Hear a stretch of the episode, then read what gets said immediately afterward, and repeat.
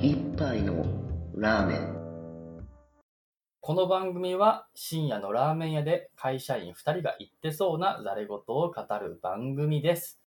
会社員生活の営み会社員2人が普段の生活をエンジョイさせる試行錯誤を話すコーナーです。ジャンルは仕事から趣味までその日の話の転がり具合で決まります。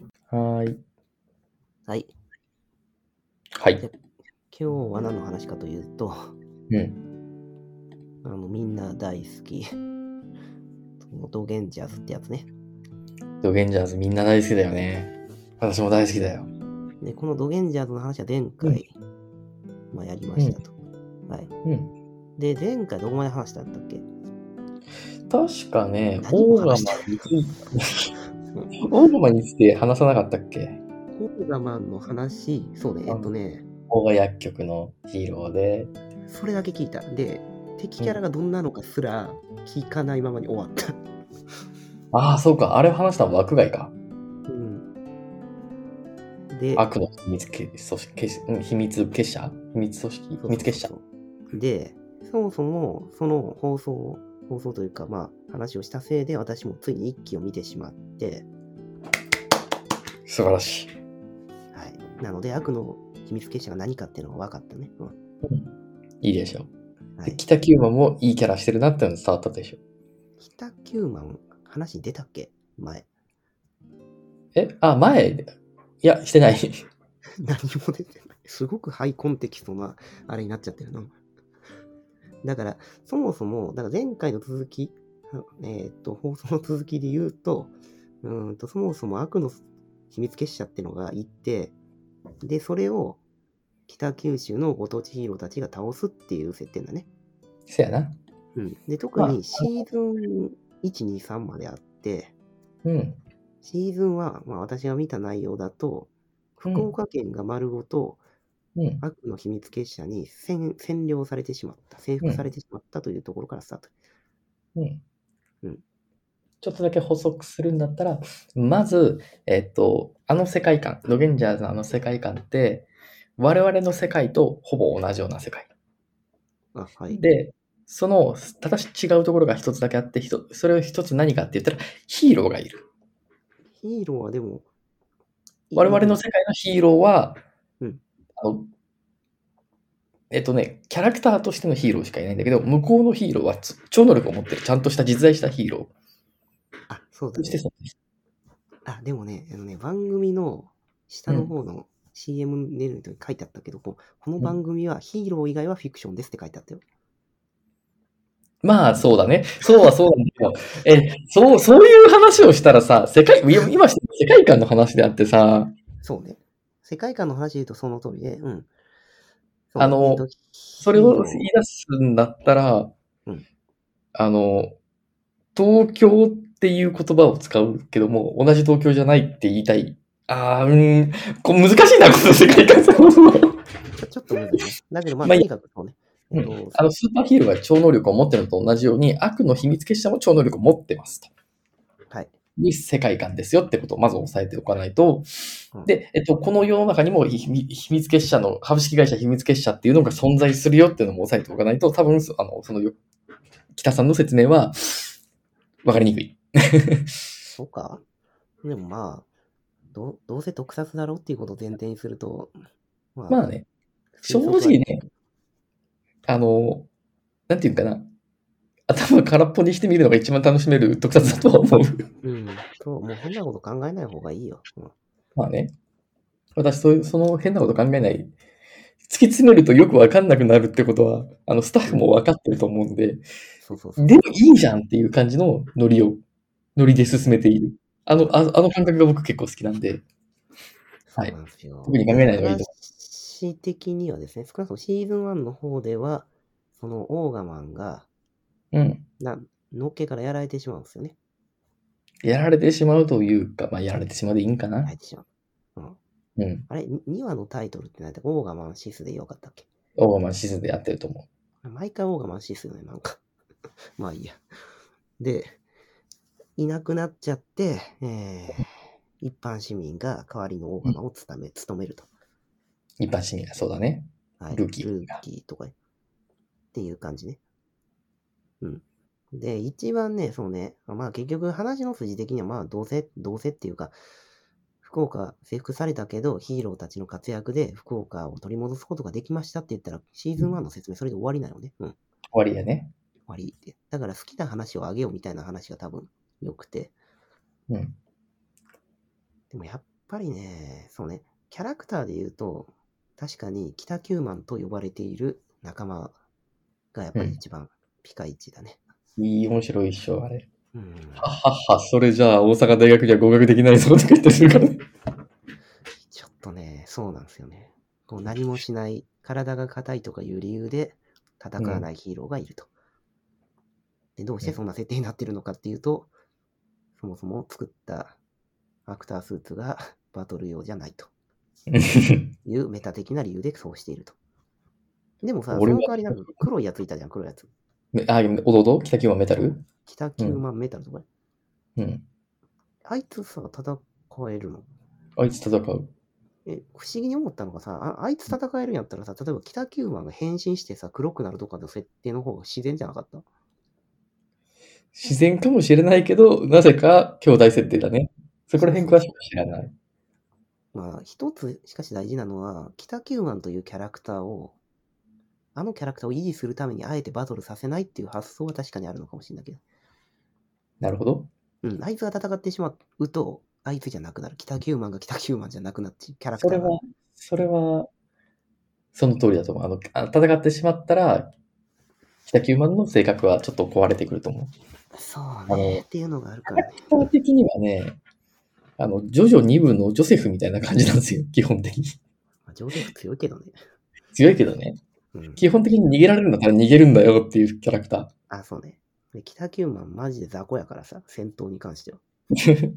で、別になんか功を奏して勝つとかそういう展開も一切なくて、ひたすらなか情けなく て。だって困ったらいや仲でも間、 あのど、どっかだっけ、ショッピングモールかどっかに呼び寄せて、あの、最初この方こ、あの、逃げたんじゃない、お前を追い詰めたんだとか言って、北九万メダルがやってきて、 あとは任せたっていうやつもあるじゃない。き基本でもそのパターンね。だから時間稼いで仲間呼ぶっていう、そのドラクエの魔物みたいなことしかやらへん から。だから、あと、本気出した回も一回あったよね。あったっけいいや、あれシーズン1じゃなかったよ。シーズン2か。本気出す回は一回だけあっあのシーズン1では、ラスボス、だからあれ、名前忘れちゃったな。何仮面だっけ悪のた。仮や面。ばい仮面やばい仮面か。やばい仮面に最初に挑んだのは確かに北九万だった。うんうんけど、一瞬でボコられて、あの、助けてくださいって、なんか TikTok みたいな感じのアプリで、やばいや、うんやばい、なんて書いてあったっけやばい明太子だっけなんか、やばいごめん太鼓とかなんかよくわ からん。クソダサ投稿して、あの、みんなを呼び寄せるとかなんかいう展開だった。いやー、ダッセーなと思って。うん。いや、でもね、あれ好きなんだ。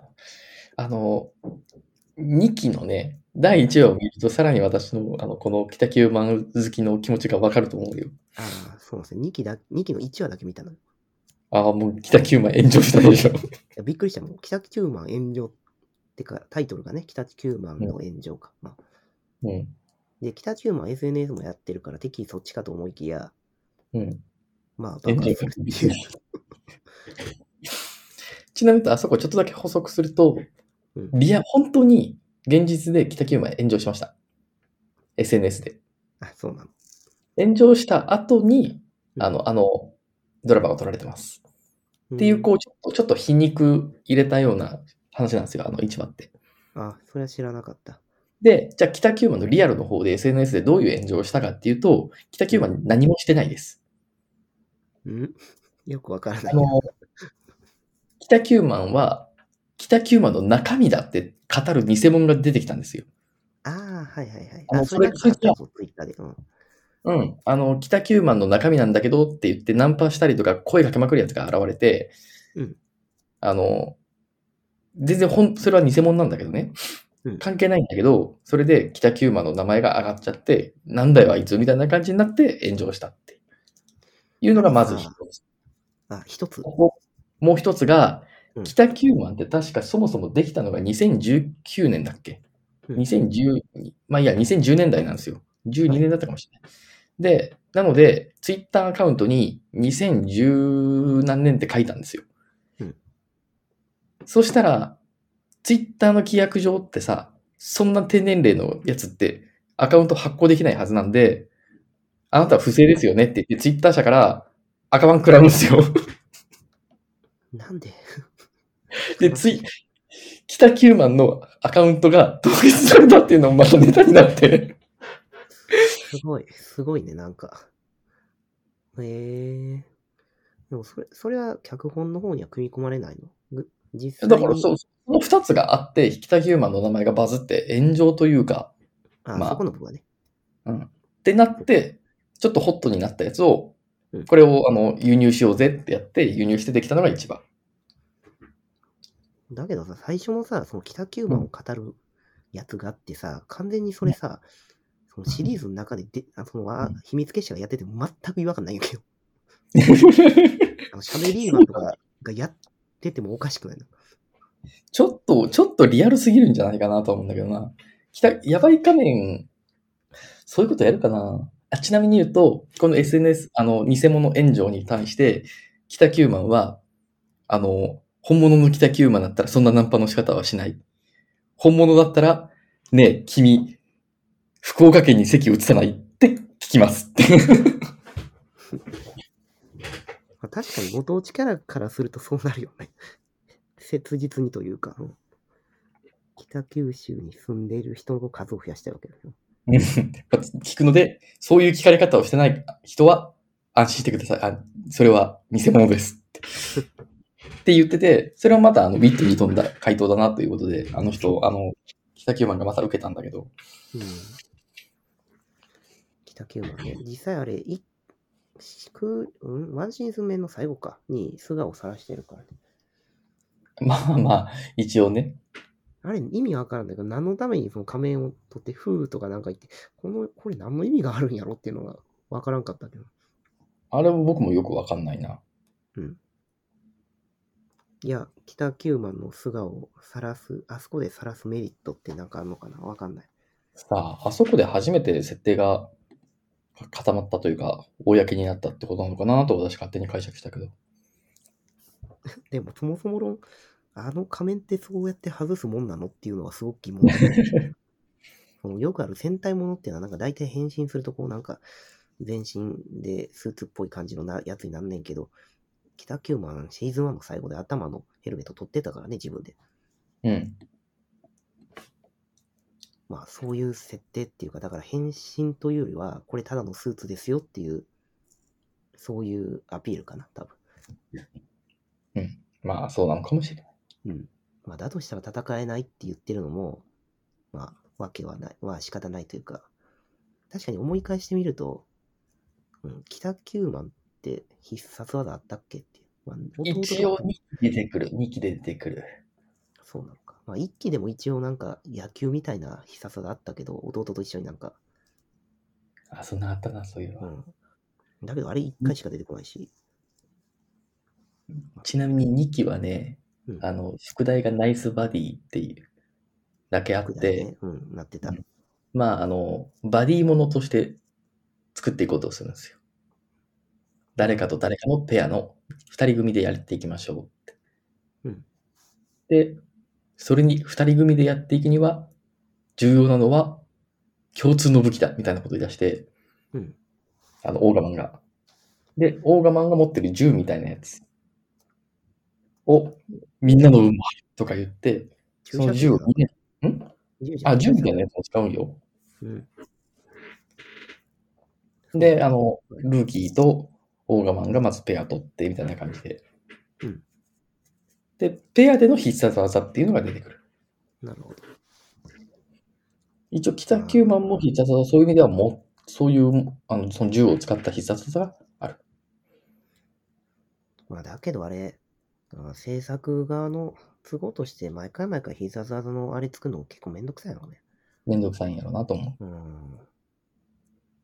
だなあかといって、あれ使っちゃうと、その、秘密結社すぐ倒せてまうからさ、なかなか最終回以外出てこない しさ。